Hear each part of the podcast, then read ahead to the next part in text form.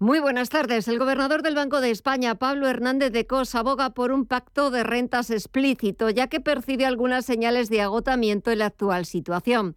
Durante su comparecencia en la Comisión de Presupuestos del Congreso de los Diputados para valorar los presupuestos generales del Estado de 2023, el gobernador ha insistido en que sería deseable la firma de un pacto de rentas que evite la indexación automática de los salarios a la inflación. Respecto al cuadro macroeconómico presentado por el Gobierno, el Banco de España reduce considerablemente la previsión oficial de crecimiento para 2023 y retrasa hasta 2024 el momento en el que nuestro país volverá a niveles de riqueza similares a los de antes de la pandemia. La economía española se enfrenta a un escenario caracterizado, como el resto de la economía global, como el resto de las economías eh, europeas, caracterizado por una elevada inflación, por unas tensiones provocadas por la guerra de Ucrania muy importantes, con eh, efectos económicos muy importantes, que han provocado una revisión generalizada de las proyecciones de crecimiento económico para 2023, a la baja, por supuesto, y de la inflación al alza Em, también para ese mismo año. Que el nivel, en segundo lugar, de incertidumbre es absolutamente extraordinario y que los riesgos, una vez que uno analiza los riesgos a los que está sometido ese escenario central de crecimiento, se sitúan al alza para la inflación y a la baja para el crecimiento. Y buena noticia para nuestros bolsillos. El precio promedio de la luz para los clientes de tarifa regulada caerá este martes hasta los 116,49 euros al megavatio hora, su tercer precio más bajo desde el tope al gas y un 23,6% más barata que este lunes. La franja horaria más cara será entre las 9 y las 10 de la noche con 162 euros el megavatio hora y la más barata entre las 4 y las 5 de la tarde con 47,83 euros. Y la nueva secretaria de Estado de Telecomunicaciones e Infraestructuras Digitales, María González Veracruz, ha prometido este lunes su cargo. Durante su discurso ha hecho referencia a la importancia de que la conectividad llegue a toda la población, así como a la igualdad de oportunidades. Vamos a seguir apoyando el despliegue de la banda ancha, ultra rápida por toda España, con el objetivo de llegar a todos los rincones de España en 2025. Vamos a seguir trabajando para que la red nos conecte, conecte a las personas y haga más país, más igualdad real y genere más oportunidades. Y esto, como ustedes ya saben, está siendo una realidad. Y al otro lado del Atlántico, subidas generalizadas. Así continúa la principal bolsa del mundo, Wall Street. Vemos como el Dow Jones Industriales repunta 541 puntos, un 1,83% arriba hasta los 30.176 puntos. El SP500 suma un 2,45% hasta los 3.670 puntos y las subidas son mucho más abultadas en el sector tecnológico. El Nasdaq Composite está subiendo un 3,13% hasta los 10.644 puntos. Buen tono que también se traslada a este otro lado del Atlántico porque las principales bolsas europeas despiden este lunes con subidas generales generalizadas, a excepción del Eurostock 50, que ha perdido un 1,67% hasta los 3.441 puntos. El DAX Etra del mercado alemán se ha, dejado un, ha subido perdón, un 1,7% en los 12.649 eh, puntos. El París también ha repuntado un 1,83% en los 6.040 puntos. Y el Eurostock 50 decíamos que había retrocedido un 1,67%, es 1,67 puntos porque la caída en porcentaje ha sido muy tímida, del 0,05%. En el caso de la bolsa española, nuestro IBEX 35 ha sumado un 2,37% hasta los 7.557 puntos. Y dentro del selectivo, las mayores subidas han sido para IAG, la aerolínea ha sumado cerca de un 6% en el euro con 33 céntimos por acción seguida de Celnes, que ha subido un 4,2%, Merlin Properties, que ha sumado un 3,92%. En el lado contrario de los 35 valores del IBEX, solo uno en negativo, Siemens Gamesa, que ha retrocedido un tímido 0,08%. En los mercados de divisas echamos un vistazo y el euro se cambia por 98 centavos de dólar y la libra está ahora mismo cotizándose en los 1,13 dólares. Y en los mercados de materias primas tenemos al barril de referencia en Europa eh, subiendo por encima de los 88 dólares el barril, mientras que el futuro del West Texas, el de referencia en Estados Unidos, se cambia a 86,36 dólares el barril. Otras noticias. Los 27 han aprobado este lunes una nueva tanda de 500 millones de euros para financiar el envío de material militar a Ucrania en plena invasión rusa en el sexto tramo de ayuda desde que comenzó el conflicto, que eleva la cantidad total a 3.000 millones. Con este paso, la Unión Europea intensifica su apoyo a Ucrania en la defensa de su soberanía e integridad territorial y permite a Kiev proteger a la población civil de la agresión rusa. Por otra parte, Bruselas ha acordado recopilar información sobre los ataques rusos contra civiles en Ucrania con supuestos drones iraníes y ha amenazado con tomar represalias contra Teherán si se confirman las denuncias de las autoridades ucranianas. Volvemos con más información a las 8 de la tarde, las 7 en Canarias.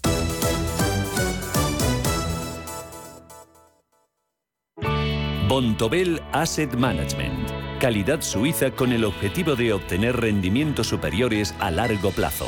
En Bontobel Asset Management siempre estamos a la vanguardia de las inversiones activas en bonos y acciones. Para más información, entre en nuestra página web bontobel.com barra am. Bontobel Asset Management, su especialista global en fondos de inversión. Semana de los ofertones en Hipercor y Supermercado El Corte Inglés. Siete días únicos con ofertones como este. Dos por uno en el pack de seis latas de atún claro en aceite de oliva albo. Si te llevas dos, cada pack sale a 4,15 euros. Y un 15% de regalo en todas tus compras de frutería, carnicería y pescadería superiores a 20 euros. En Hipercor y el Supermercado El Corte Inglés. Hasta el 19 de octubre. Consulta condiciones. ¿Te interesan los mercados financieros? ¿Conoces las principales diferencias entre futuros, acciones, CFDs, opciones y otros productos derivados? ¿Buscas información sobre análisis técnico y fundamental o herramientas avanzadas de trading? Descubre en ebroker.es nuestros webinarios y contenidos exclusivos de formación. ebroker.es, reinventando el trading. La familia es lo más importante y en todas surgen conflictos. Pero hay dos palabras que pueden hacer magia. Solo aquí en la mesa un filete más significa te perdono o te quiero. Seguramente la mesa de nuestras casas sea el lugar más tierno del mundo. El Pozo Tiernos, uno más de la familia.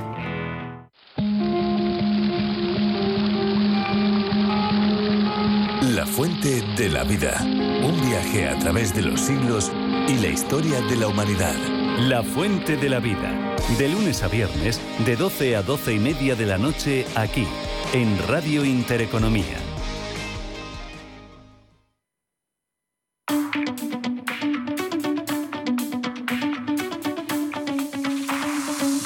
La hora del inversor en Radio Intereconomía, con Alma Navarro.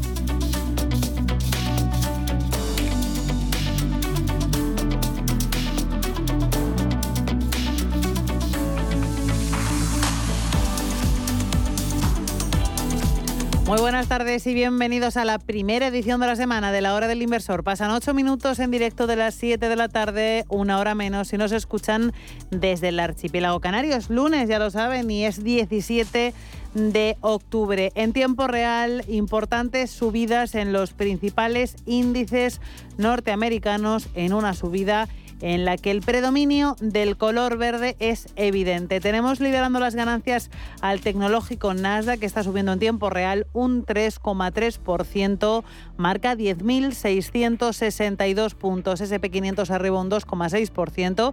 En los 3.677, Dow Jones de Industriales es el que menos sube, pero lo hace también con fuerza, un 1,83% de subida en los 30.179 puntos sesión de importante rebote tras las caídas del viernes, en las que están siendo unas semanas de volatilidad, de incertidumbre y de muchos movimientos dispares por parte de la renta variable a este y al otro lado del Atlántico. En el catálogo de referencias macroeconómicas, que ya saben actúan como catalizadores para el comportamiento de los mercados, hay que mirar a la temporada de resultados del tercer trimestre del año que se estrenó precisamente el viernes con los grandes bancos.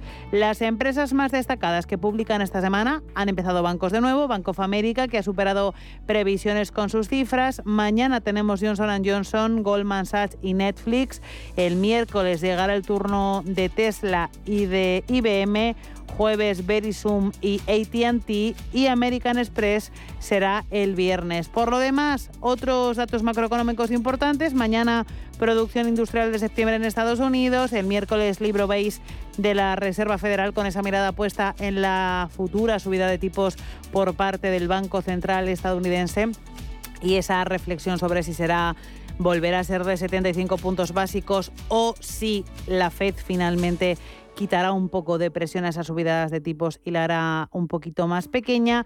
También importante cifras de paro semanal del jueves y el viernes también estaremos pendientes precisamente de los discursos y de las pistas que nos den varios miembros de la Reserva Federal en relación a esa subida de tipos.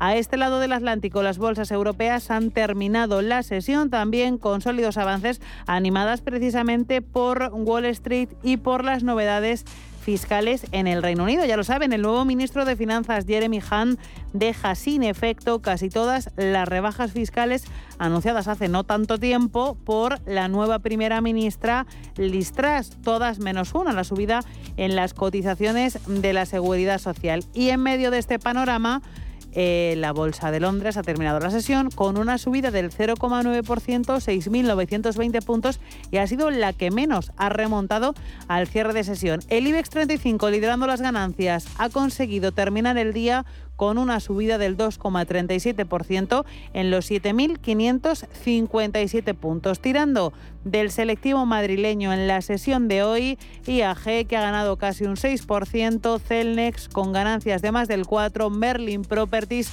subiendo casi un 4% precisamente. En el otro lado de la tabla, en rojo, solamente un valor al cierre de sesión. Es el caso de Siemens Gamesa, que se ha dejado prácticamente nada, un 0,08% de caída. Del resto de índices europeos, todos los demás también, como decimos, en positivo. Vamos a echar vistazo rápido. Bolsa de Milán, subida del 1,86% al cierre de sesión, 21.319 puntos. K40 parisino arriba un 1,8 también, en los 6.040 puntos. DAX alemán ganando un 1,7 en los 12.649. En línea con todas esas subidas, las del pan europeo, Eurostock 600 arriba un 1,83, rozando los 400 puntos en los 398. Miramos también a otros indicadores, vamos a ver cómo se está comportando el mercado de renta fija. Parece que esas palabras del ministro de Economía británico de Jeremy Hunt han conseguido reducir eh, el, reducir pues ese repunte que estábamos observando en las últimas jornadas en el yield británico. Se coloca por debajo del 4%, en el 3,97 también reduciéndose las rentabilidades del resto de bonos. El americano a 10 años está por debajo del 4, en el 3,9, el alemán en el 2,2, bono español a 10 años en el 3,4%. Mercado de divisas, vamos a echarle también un vistazo en tiempo real, tenemos al euro en 0,98 dólares, la libra repuntando ligeramente en 1,13. Vamos a mirar también al mercado de materias primas, tenemos al barril de crudo con un ligero repunte por encima, por debajo del 1%. También queremos saber cómo se está comportando el TTF del gas, así que vamos a echar un vistazo en tiempo real tanto a gas como a crudo con Mireia Calderón. Muy buenas tardes, tiempo real. Muy buenas tardes, Alma. Pues el TTF Lo vemos hoy bajando debido a esa noticia de que la Comisión Europea va a proponer esta semana un tope al precio del gas. Será un tope dinámico, según han explicado fuentes cercanas, y como último recurso para el gas natural de la Unión Europea, además de límites de lo que puede fluctuar ese precio. El tope o precio máximo sería justamente en el TTF holandés, el mercado que leemos aquí a diario y que ahora está en los 123,16 euros el megavatio. Cae un poquito más de un 13%. También en el mercado de materias primas energéticas, Rusia asegura que mantendrán el mismo ritmo de bombeo y de exportación de petróleo con Occidente o sin él. Y el titular de Desarrollo Económico ha recordado que a Rusia le corresponde el 14% de la producción mundial de petróleo y el 11% de las exportaciones mundiales. Con todo, vemos hoy a las materias primas, al crudo, eh, repuntar el barril de Brent por encima del 1% hasta los 92,56 dólares y el West Texas de referencia en Estados Unidos por su parte avanza un 1,08% hasta los 85,56 dólares. Pasan 14 minutos de las 7 de la tarde, una hora menos en el archipiélago canario. Es tiempo de actualizar toda la información del ámbito financiero inversor en titulares. Telefónica abre la puerta a revisar su estrategia y también abre la vía para lanzar un nuevo plan estratégico ante la crisis económica. Telefónica ha lanzado una revisión de su actual plan estratégico ante el agravamiento del actual escenario macro que podría desembocar en la presentación de un nuevo plan. La operadora cuenta con el asesoramiento de McKinsey, un socio clásico de la Teleco. La situación se ha complicado para Telefónica en bolsa con la tormenta que viven los mercados y la acción se deja más de un 30% desde su máximo anual registrado a principios de mayo. La decisión de Telefónica sobre un nuevo plan estratégico se encuadra en el actual escenario económico marcado por factores como la pandemia, la guerra en Ucrania o la subida de la inflación, con cotas cercanas al 10% que se ha dejado sentir en mercados clave como España o Reino Unido y que va a obligar a la empresa a fuertes revisiones salariales para los empleados. Hoy, con todo eso, ha subido la acción un 0,88% hasta los 3,34 euros. Consumo abre un expediente a Booking por un posible abuso de posición de dominio. Abuso respecto a los servicios de intermediación que ofrecen diversas agencias de viaje en líneas a hoteles. El expediente se abre tras dos denuncias realizadas por la Asociación Española de Directores de Hotel y de la Asociación Empresarial Hotelera de Madrid. Esas prácticas denunciadas serían presuntamente la imposición de condiciones no equitativas a los hoteles situados en España y la implementación de políticas comerciales que habrían podido tener efectos de exclusión sobre las demás agencias de viaje en línea, así como sobre otros canales de venta en línea. Moderna facturó desde España millones, 5.000 mm, millones en vacunas COVID para la Unión Europea. La filial del fabricante se convierte en el mayor laboratorio por ingresos del país por delante de Grifols. Moderna facturó desde su filial española 4.943 millones de euros en 2021 por su vacuna de la COVID-19 con destino a la Unión Europea. Si se suman ingresos menores por prestación de servicios, la biotecnológica estadounidense ingresó 4.957 millones en el país. De esta forma, esta subsidiaria del fabricante de Boston se convierte en el mayor laboratorio por ingresos en España, por delante de cualquier multinacional e incluso ligeramente superior a la farmacéutica catalana Grifols, que actualmente en bolsa ha subido un 3,17%, mientras a Moderna la vemos avanzar un 4,39%. Iberia última un nuevo pacto de compra de Air Europa. Los equipos directivos y abogados de Iberia y Air Europa vuelven a estar en conversaciones para cerrar un nuevo acuerdo de integración de la aerolínea de Globalia en el grupo IAG y será el tercero desde octubre de 2019. La adquisición por parte de Iberia, de la que siempre fue joya de la corona de la familia Hidalgo, presenta cifras similares a las acordadas en enero del año pasado, 500 millones por el capital más una deuda financiera que se ha disparado por encima de los 600 millones de euros como paraguas ante el hundimiento de la actividad en 2020. Y vemos a IAG que ha avanzado casi un 6% en el día de hoy. Y por último, Credit Suisse paga casi 500 millones y pacta poner fin a la última batalla legal de la crisis del 2008. Credit Suisse ha acordado pagar 495 millones de dólares para poner fin a la mayor causa pendiente sobre su papel en la venta de valores respaldados por hipotecas residenciales en los Estados Unidos, que estuvo en el origen de la crisis de 2008 y la caída de Lehman Brothers. El banco suizo ha firmado este lunes en un comunicado que está totalmente provisionado para el pago que resolverá las reclamaciones vinculadas a más de 10.000 millones de dólares en dichos activos. El fiscal general de Nueva Jersey había alegado daños de 3.000 millones de dólares en un litigio iniciado en 2013. La hora del inversor en Radio Intereconomía. Y ahora en directo, cuando pasan casi 19 minutos de las 7, una hora menos desde el archipiélago canario, es tiempo de aprender a invertir en bolsa y en futuros junto al profesor Carlos Las Viñes de CML Bolsa. Bienvenido, Carlos. Bien hallado, querida. CML Bolsa patrocina esta sección. Carlos, ¿qué tal el fin de semana? ¿Tenemos que hacer recopilatorio de posiciones cerradas? Sí, efectivamente. Vamos a hacerlo y vamos a dar aclaraciones sobre todo para que nuestros clientes que todavía no son especialistas vean que tienen que dejar de operar como ludópatas y empezar a operar como expertos, ¿no? Siempre. O por lo menos como conocedores Intentarlo, del eso mercado. es. Sí, exactamente. Entonces eh, habíamos dado habíamos dado recomendación de compra en, en IAG y los alumnos me decía me decía Carlos ahí por mensaje el, el de la moto el que nos preguntaba hace tiempo y tal y me decía no he entrado qué pena dice pero IAG ha, ha ascendido mucho efectivamente. Entramos en 1.15 y, y el a ver y cerró con beneficio el el, el día 13 parece que fue el jueves no el jueves sí. Sí. y cerró con beneficio el jueves. Naturalmente, los operadores que saben y que operan a movimiento lateral, pues posiblemente no tengan cerrado todavía la posición.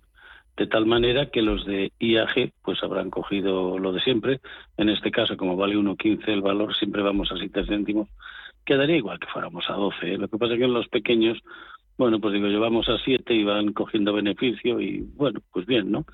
Pero los que van a, movimiento lateral, que es eh, una de las dos formas que se enseña a operar cuando se enseña la compra cero, están todavía dentro del mercado y, entraron en 1.15 y está en 1.33 y solo cuando se quede lateral, o sea, cuando el cierre de, de la barra siguiente esté muy por abajo, pues de la, del cierre del día anterior, pues entonces cerrarán con el beneficio que sea. Pero a movimiento lateral, en términos generales, siempre hay excepciones, cuando se cierra movimiento lateral se suele obtener mayor beneficio. Pero los que no lo hayan hecho así, que han operado a- por el rango habitual o medio que tiene el valor, pues habrán salido 7 céntimos por encima, con lo cual cerrada con beneficio el IAG. Después tenemos eh, CaixaBank, que en los que no cerraron el, el viernes, pues habrán cerrado hoy, porque ahí vamos a 12 céntimos, que porque, porque vale 3.30. Ya les dije el otro día, recuerden, que si caía, que pusieron una orden condicional a 3.30, por si caía a 3.30, que entrará la orden condicional sin que ustedes tuvieran que estar mirando, que es como opera pues cualquier cualquier inversor que sabe lo que se está haciendo, ¿no?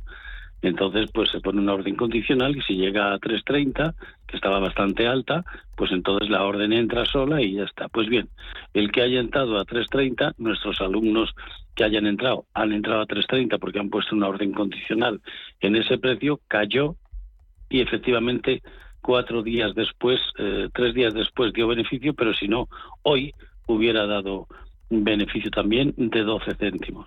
La tercera recomendación que dimos el otro día era SACIR a 2,47 y, perdón, a, a 2,16 y efectivamente, pues hoy ha superado eh, los, los 7 céntimos que ponemos ahí.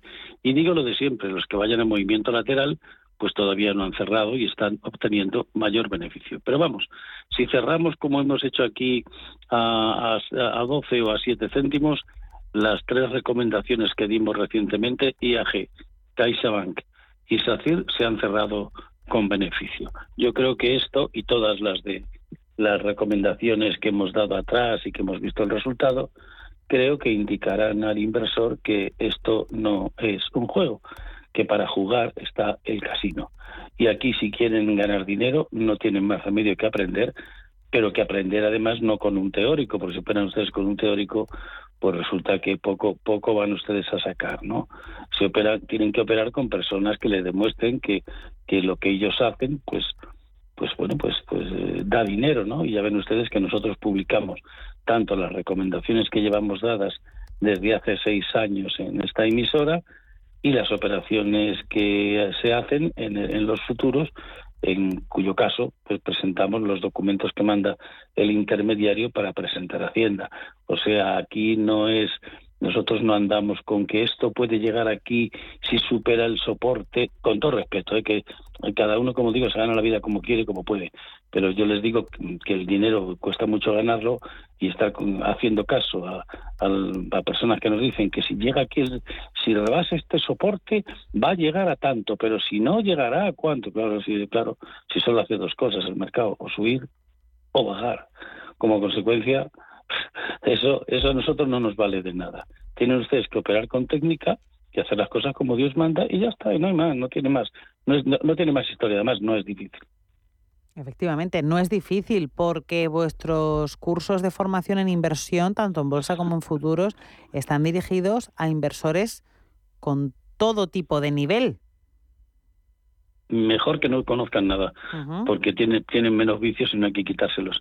Pero de esos hay pocos. Generalmente todos los que vienen, o todas las que vienen, porque también vienen mujeres, pues pues tienen vicios vicios porque por eso porque han estado entrando en redes sociales y leyéndose todo lo de todo el mercado financiero escuchando las emisoras de radio y tienen ahí un cacao montado que que incluso a veces cuando se les enseña después hay que andar pendiente de ellos porque se saltan la norma, ¿no?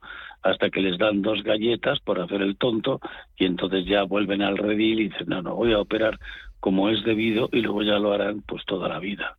O sea, que de, todo hay, como es natural. Pero hombre, yo prefiero que, que, que no sepan nada, porque si no saben nada, rápido aprenden y no tienen vicios. Pero los que operan desde hace tiempo, como les digo, tenéis que hacer ejercicio. Vamos, hacemos nosotros, todas las clases nuestras son ejercicios, ¿eh? tanto de futuros como de bolsa. La teoría se la mando por escrito. Entonces lo ven. Y luego, además de eso, digo, en base a esto, que hemos hecho durante eh, tres años o un año, lo que dé tiempo en cada clase, a analizar el BBV, por decir algo, pues esto mismo tenéis que coger otros años atrás, los que sean, mirar el rango y empezar a hacer el ejercicio para que sepáis cómo tenéis que, operar. O sea que lo difícil ha sido llegar a, culminar estas técnicas porque, claro, ahora son muy fáciles de enseñar y muy fáciles de aprender, pero no se pueden ustedes figurar lo que han costado. ¿eh? O sea, no se lo pueden figurar, no se lo pueden ni, pero ni imaginar. Y no me estoy ya refiriendo al dinero, que ya he dicho muchas veces que ha sido muchísimo. No, no, al tiempo, al tiempo que nos ha llevado a llegar a estas conclusiones. Y el tiempo, recuerden ustedes, que es lo que no se puede comprar. O sea, lo que más vale de la vida de los individuos. Y tiempo se nos ha comido esto, mm, bueno, en fin, lo que no está escrito amigos míos. Eh, Carlos, para operar con la técnica con la que damos recomendaciones de inversión habitualmente aquí en la hora del inversor, técnica compra cero, recordemos que se llama, ¿qué es lo que debemos hacer? Pues nada, mm, llamar a, CML y que les informen y entonces, pues nada, si se inscriben en el curso, si hay plaza, claro, pero si, si, si no hay plaza en este, pues lo habrá en el siguiente, supongo y, nada, pues empezar a, a, operar nosotros con ellos online, porque lo pueden, pueden ver la pantalla perfectamente y vamos entrando, saliendo, entrando, saliendo. Luego don David o la profesora Belia eh, mm, sacan todos los resultados, lo van poniendo en otra pantalla y, luego se les manda a, los alumnos para que ellos vean que todo ese ejercicio que hemos hecho con ellos ha ofrecido determinada cantidad de beneficio o está en esta situación o está en cualquier otra, ¿no? O sea que todo es práctica, práctica, práctica y práctica, ¿no? Teorías nosotros poquitas, poquitas. Carlos, ¿es recomendable invertir en acciones que tienen muy bajo precio, por ejemplo, un euro o menos? Sí, sí, es, eh, es conveniente. Ustedes lo primero que tienen que mirar es que si van a entrar en esos valores que tengan volumen. Porque claro, si entran ustedes en un chicharro, como decían los, los de la bolsa de Bilbao cuando, cuando estaban separadas las bolsas, que era un pescado muy barato, si entran ustedes en un chicharro, pues mal vamos. Porque un chicharro vale poco, pero tiene pocas acciones. Entonces, si, si estamos en un, en un valor de, como, como fue con Sabadell, que está en 0,30 y resulta que cuando usted a comprar acciones tiene 10 acciones, como ustedes comprenderán, con 10 acciones poco van a ganar, pero no hay cosa mejor que, que un valor bueno con poco precio, pero que tenga a la compra y a la venta um, miles de acciones, ¿no? Como pasó con el Sabadell. Si tenemos el, valor en 0,30 y tienes 60.000 que compran y 60.000 acciones que se venden, pues fíjate, eso es un chollo, ¿no? porque aunque le vayas a sacar 5 céntimos, pues con 60.000 acciones a 0,30 o 0,37, pues se gana un dineral. O sea que cualquier valor que tenga un precio pequeño es el mejor que hay, el mejor, siempre que tenga volumen de compra y de venta. O sea, que veamos que los que compran, pues pues son muchos y los que venden son muchos, ¿no? Con muchas acciones, quiero decir. Entonces eso es lo mejor que puede suceder. Recuerden lo que pasó con el Sabadell y nuestro y nuestro querido compañero exalumno, ¿no? Que se lo contó a ustedes en otro programa. Todo el mundo decía que Sabadell iba a cerrar, que Sabadell... O sea, usted, en esto del, del mercado financiero es exactamente como el telediario, ¿no?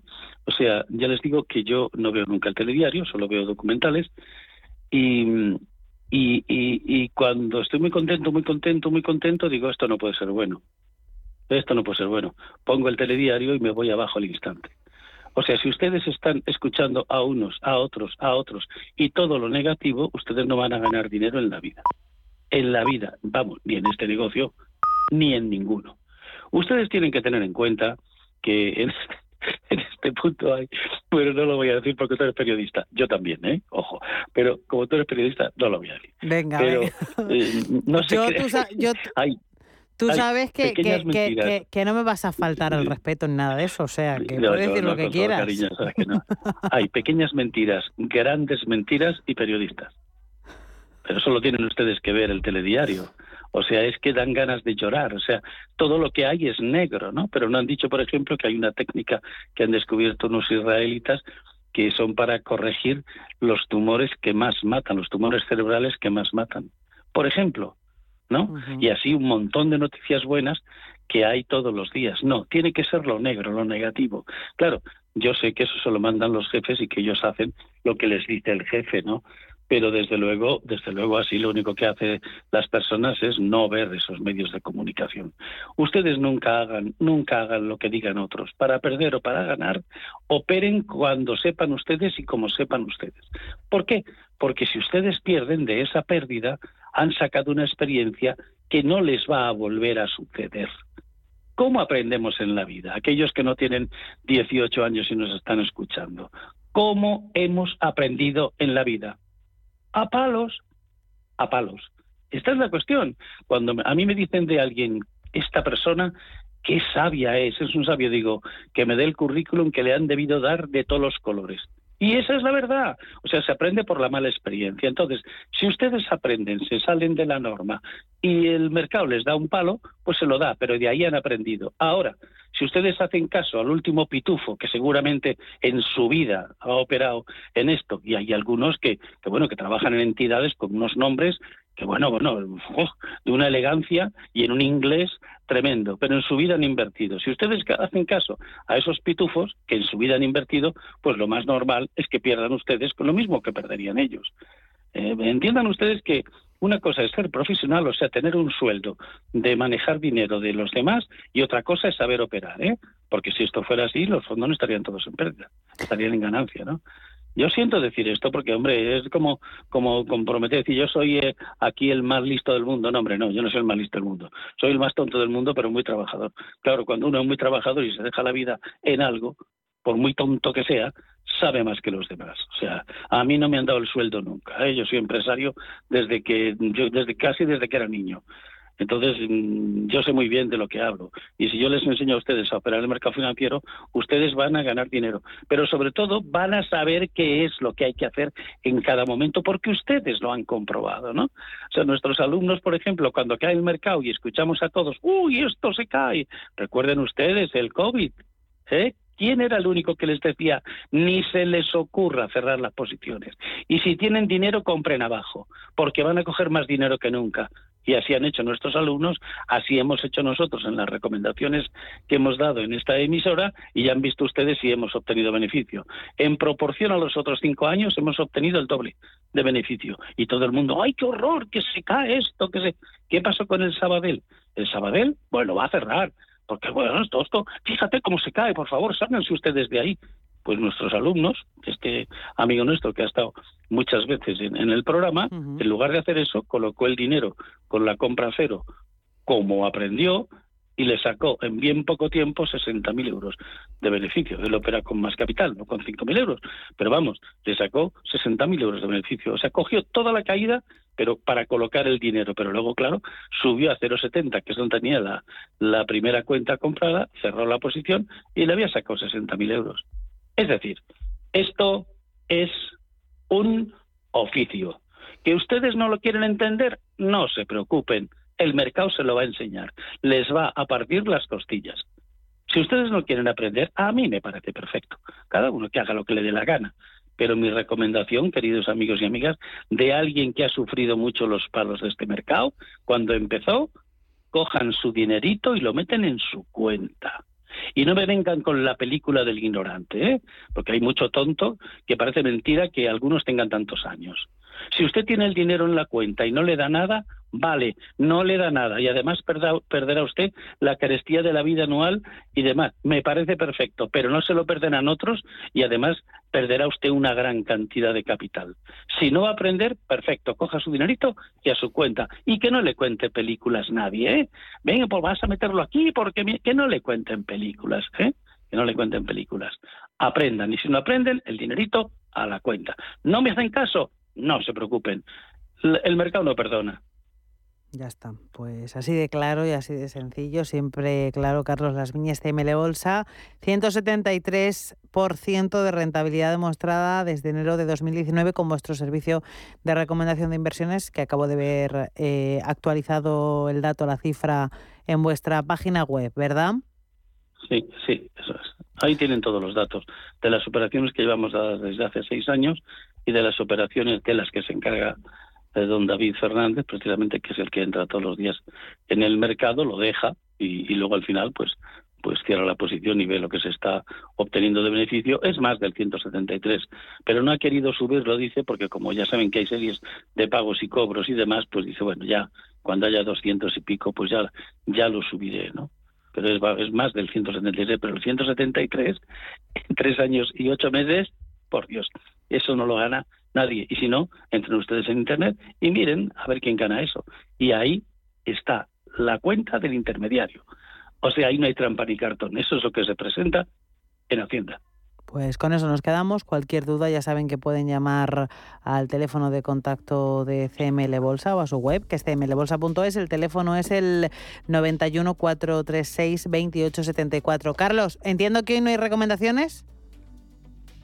No, podríamos haber entrado en Telefónica, que ha tenido una caída pasmosa, y después de esa estamos comprando nosotros en 4.77, pero no hemos comprado en 4 en 4.12 que teníamos que haber entrado porque se estaba cayendo, lo hemos dejado caer.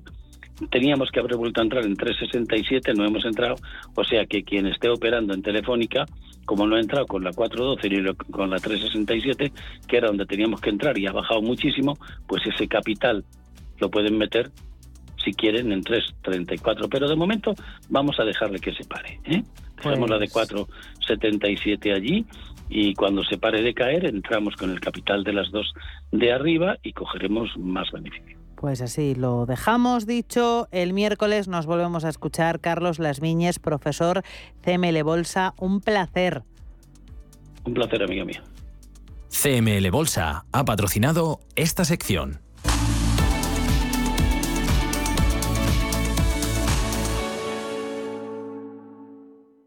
Invertir en bolsa no es un juego, por eso nuestra recomendación es que no siga invirtiendo sin aprender o su dinero irá a parar a manos de quien sí sabe hacerlo. Tenga en cuenta que por el dinero que usted puede perder en la próxima inversión que realice sin los conocimientos necesarios, en CML Bolsa le enseñaremos a invertir profesionalmente. Aprender a invertir en CML Bolsa será su mejor inversión.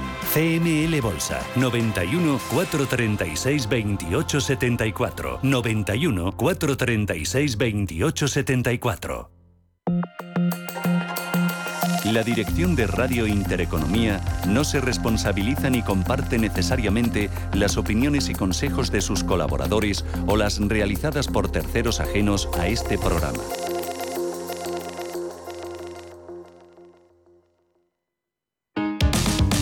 Te da por hacer más por el planeta de lo que ya haces, en el Santander calculamos tu huella de carbono y te mostramos proyectos sostenibles para compensarla desde la app.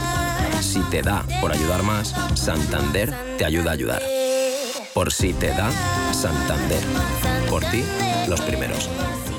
Muévete con Alquiver y preocúpate solo por tu negocio, sin sorpresas, sin penalizaciones y con todo incluido en una sola cuota. Visita alquiver.es y elige tu vehículo.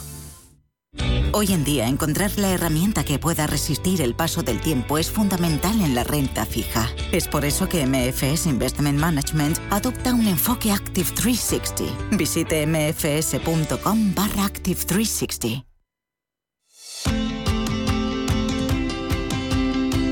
La hora del inversor con Alma Navarro.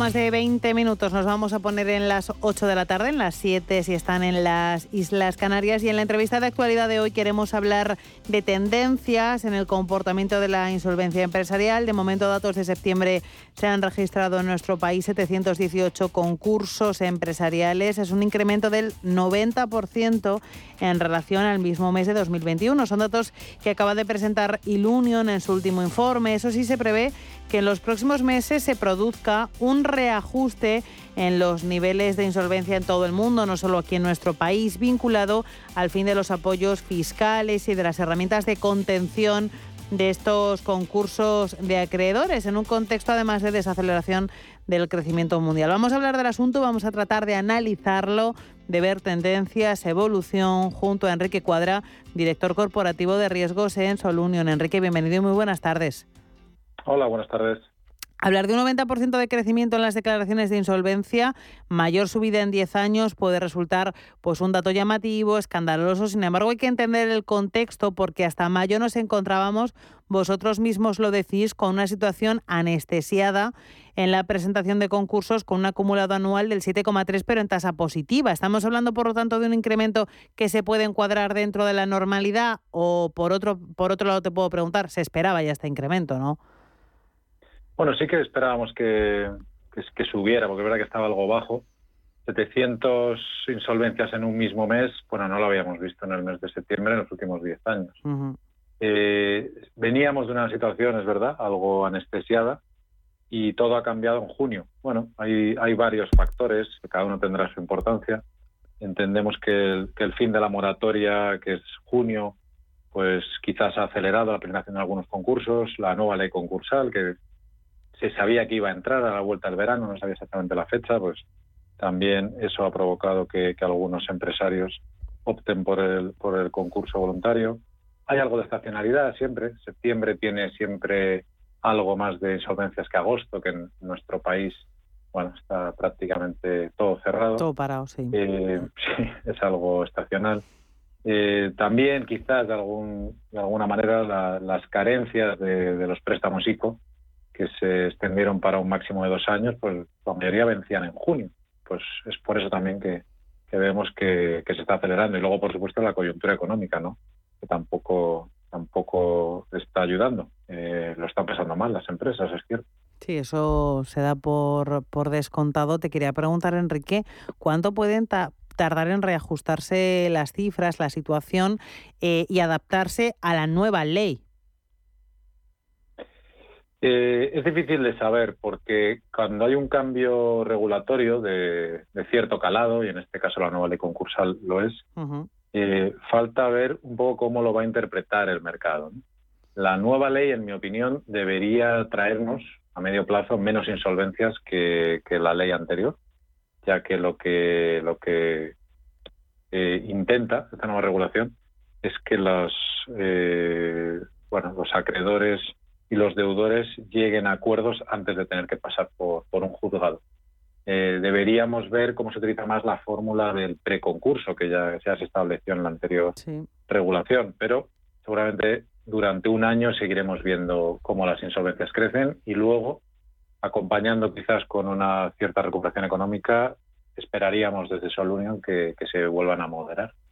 Por comunidades autónomas, Madrid, Cataluña y Valencia lideran ese ranking de concursos de acreedores. En principio entiendo que es lógico teniendo en cuenta que son las ciudades eh, más grandes y por lo tanto con un tejido empresarial mayor, con mayor número de empresas.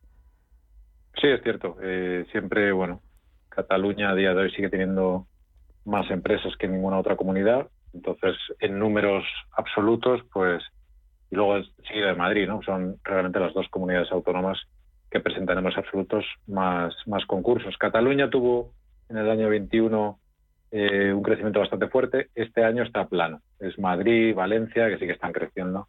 en ese entorno del, del 20%. Se comportan bien, por ejemplo, eh, Baleares y Canarias, ¿no? que están muy vinculadas al turismo y el turismo ahora mismo está decreciendo ¿no? el número de, insolvencias, viendo lo que pasó en, eh, en el 2021. Pero sí, efectivamente, el tamaño, desde luego, es un factor clave y también la composición del tejido industrial también está afectando a que estas sean las, las comunidades con mayor peso en las insolvencias. Vamos a mirar, Enrique, si te parece, a sectores y nos fijamos en cuatro. El sector servicios y el sector construcción continúan a la cabeza en la generación de concursos, pero sin embargo, si miramos a crecimiento respecto al mismo periodo del año anterior, hay que mirar a otros dos sectores completamente diferentes. Sector papel, que me ha, me ha llamado mucho la atención, incremento del 98%, y sector agroalimentación, en segundo lugar, 50% de crecimiento, teleco y ordenadores un 48%. ¿A qué se deben estas variaciones? Pues eh, si empezamos por servicios, que creo que es el, primero que mencionaste, eh, es quizás el sector más, más heterogéneo. ¿no? Ahí hay de todo, desde, desde una agencia de viajes a, una, un despacho de abogados o, a un banco, ¿no? puede estar casi cualquier cosa.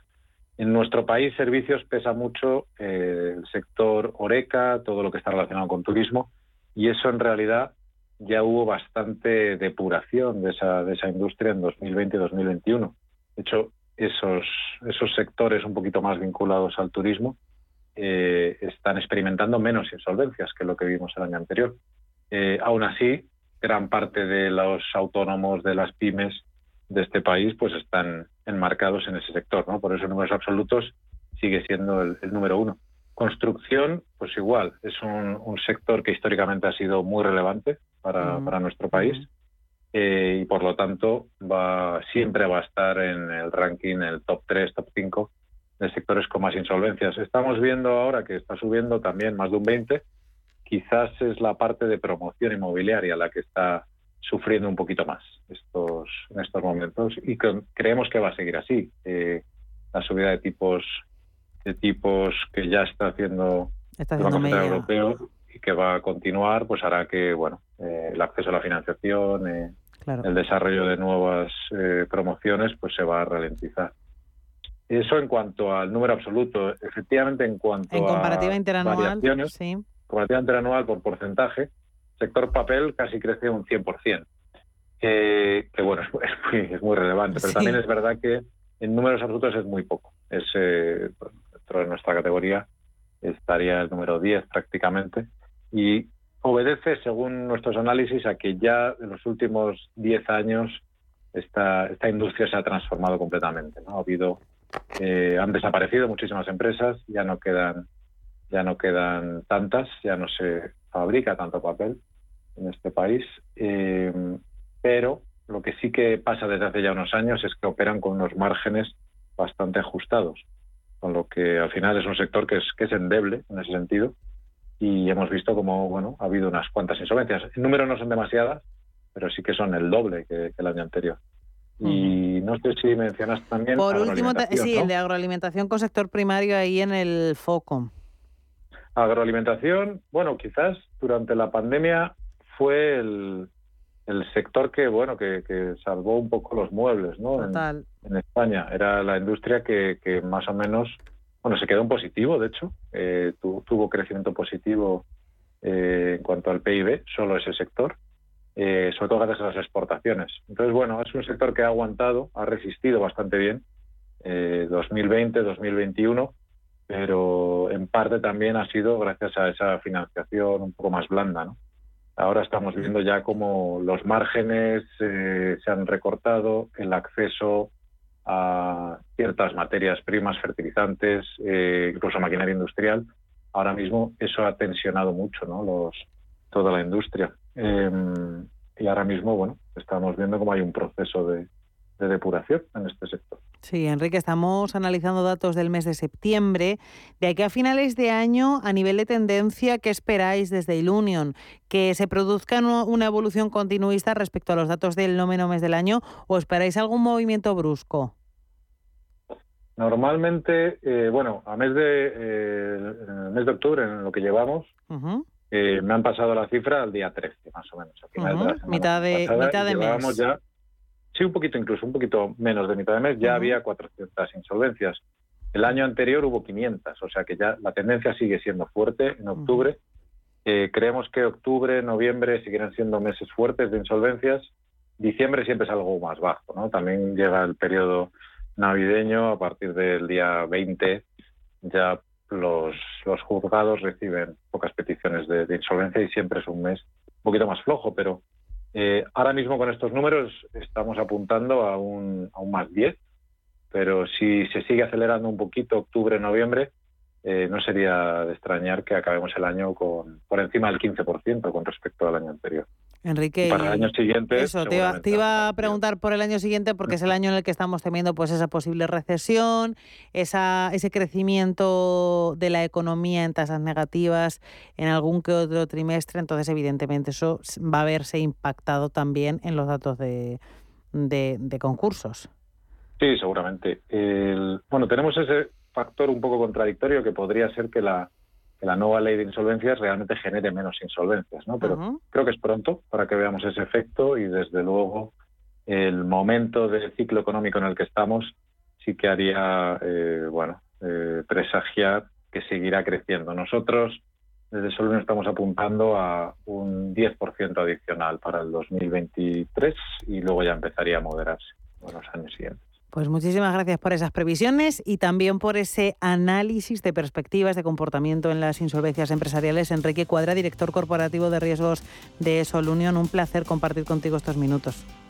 Muchas gracias. Buenas tardes.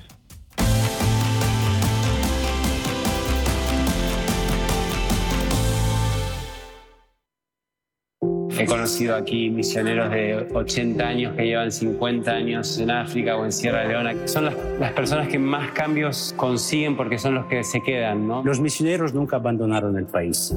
Este 23 de octubre es el Día del Domund. Conoce la misión de la Iglesia y colabora en domund.es. La Hora de Miguel Ángel es un programa dedicado a la salud y la prevención de enfermedades. Con un lenguaje claro y sencillo, te explica cómo llevar una vida saludable. Todas las noches a la una y media de la madrugada en Radio Intereconomía. Invertir en bolsa no es un juego, por eso nuestra recomendación es que no siga invirtiendo sin aprender o su dinero irá a parar a manos de quien sí sabe hacerlo. Tenga en cuenta que por el dinero que usted puede perder en la próxima inversión que realice sin los conocimientos necesarios, en CML Bolsa le enseñaremos a invertir profesionalmente. Aprender a invertir en CML Bolsa será su mejor inversión. CML Bolsa 91 436 28 74 91 436 28 74.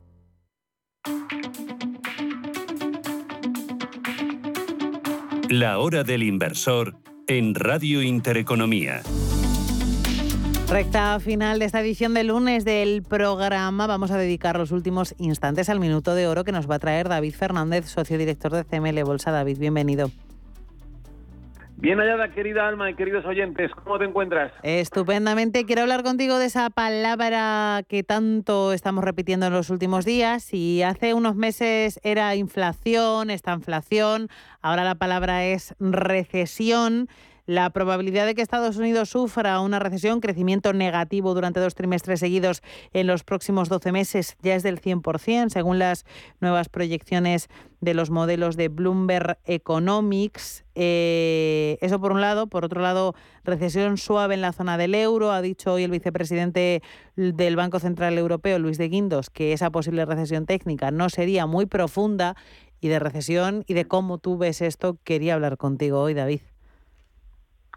Bueno, pues vamos a ver. Eh, lo primero, a mí me parece que el bueno de De Guindos eh, lo dice con cierta sorna, porque, eh, primero, sería la primera vez que, sin haber entrado en una recesión, al menos técnicamente, un alto ejecutivo vicepresidente de un banco central reconoce que va a haber una recesión profunda. Esto no lo escucharíamos, digamos, de ninguna de las maneras. Pero yo de aquí, a nivel macro, destacaría dos aspectos. El primero Fíjate, en Estados Unidos ha salido el dato de paro hace unas semanas. El paro es mucho mejor, el dato es mucho mejor de lo previsto. Es decir, el dato que dan de la evolución del paro es absolutamente eh, positivo desde el punto de vista de la contratación y, por lo tanto, están en niveles prepandemia de contratación en Estados Unidos. Pero ¿cómo lo refleja esto el mercado? El mercado cae en cuanto sale ese dato. ¿Por qué? Pues porque esperan que los ilustrísimos directivos y directivas de los bancos centrales, dado que el empleo sigue muy bien, suban los tipos de interés, porque lo que los bancos centrales, y además de distintos, quieren con las subidas del tipo de interés es desincentivar el consumo y sin quererlo decir directamente, generar una crisis. Por eso digo que de Guindos nos diga ahora, bueno, yo creo que habrá una crisis, pero no será muy profunda. Oiga, váyase usted por ahí a pintar unas flores al campo. Esto es lo primero. Lo segundo, claro, yo como inversor, las personas que nos estén escuchando como inversoras, esto de una posible recesión no muy profunda en Europa y una segura recesión al 100% según Brook en Estados Unidos, ¿esto qué reflejo va a tener en mis inversiones? Mire, es imposible saberlo. Yo no me canso de decirlo. Voy a poner los dos ejemplos que venimos comentando en esta emisora en las últimas dos semanas. La libra. La libra se desplomaba, pero como, como los anillos en Mordor. O sea, la libra se iba al fin del mundo un fin de semana con unos tweets y una, unos tweets, una política fiscal de unos ministros y ministras en Gran Bretaña. Oye, la libra desde ese día ha subido un 7% con respecto al dólar. Ha habido un giro completo de la economía fiscal británica y esto era ni lo primero ni lo segundo previsible de ninguna forma. Oye, Credit Suisse. Credit Suisse era el hermano gemelo de Lehman Brothers, pero en Europa. Credit Suisse sube. Desde aquel lunes negro que tuvimos, Alma, tú y yo, la oportunidad de comentarlo, sube un 18%. Por lo tanto, haya o no haya recesión, sea o no sea segura en Estados Unidos, suban más o menos los tipos de interés, es imposible saber lo que va a ocurrir. La única forma de que usted, inversor, tenga alguna garantía de ganar dinero en este negocio es operar con técnica operativa. Aquí llevamos haciendo los seis años. Nueve de cada diez operaciones que hemos hecho en directo en tu programa las hemos cerrado con beneficio. Así que recuerden lo que les digo. Aprendan a invertir como es debido o de lo contrario, pase lo que pase, preparen la cartera porque les va a tocar pagar. Pues David Fernández, socio director de CML Bolsa, muchísimas gracias por compartir estos últimos minutos de análisis en la hora del inversor. Hasta el miércoles. El miércoles que viene hablaremos del gobierno si nos dejan, querida Alma.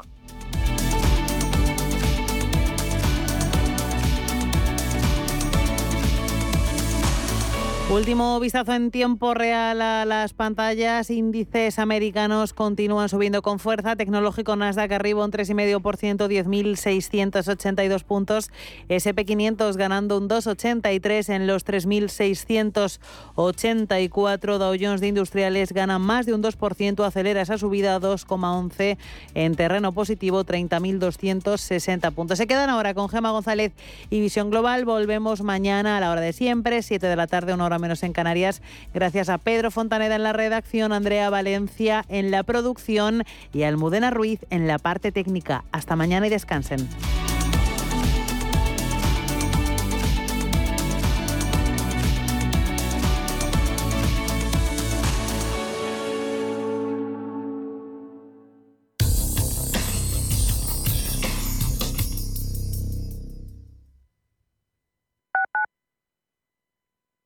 ¿Quieres ser agente de CoinMotion?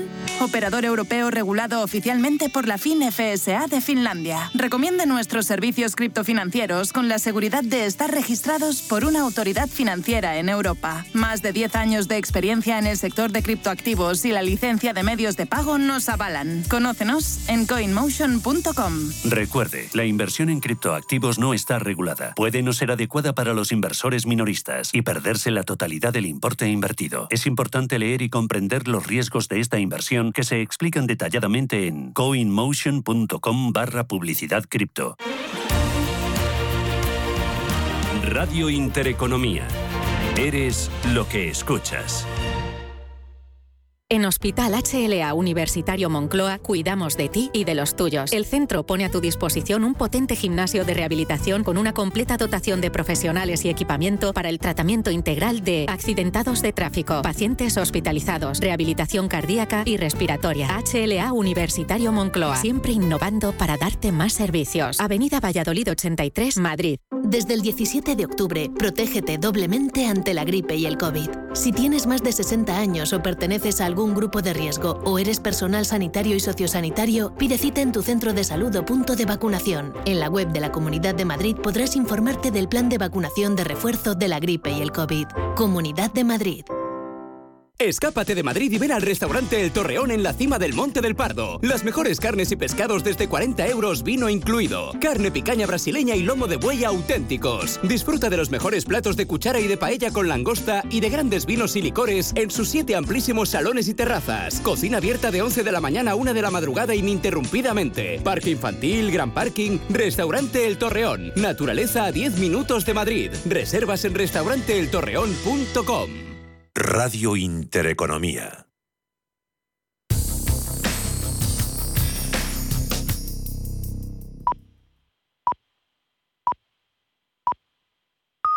Son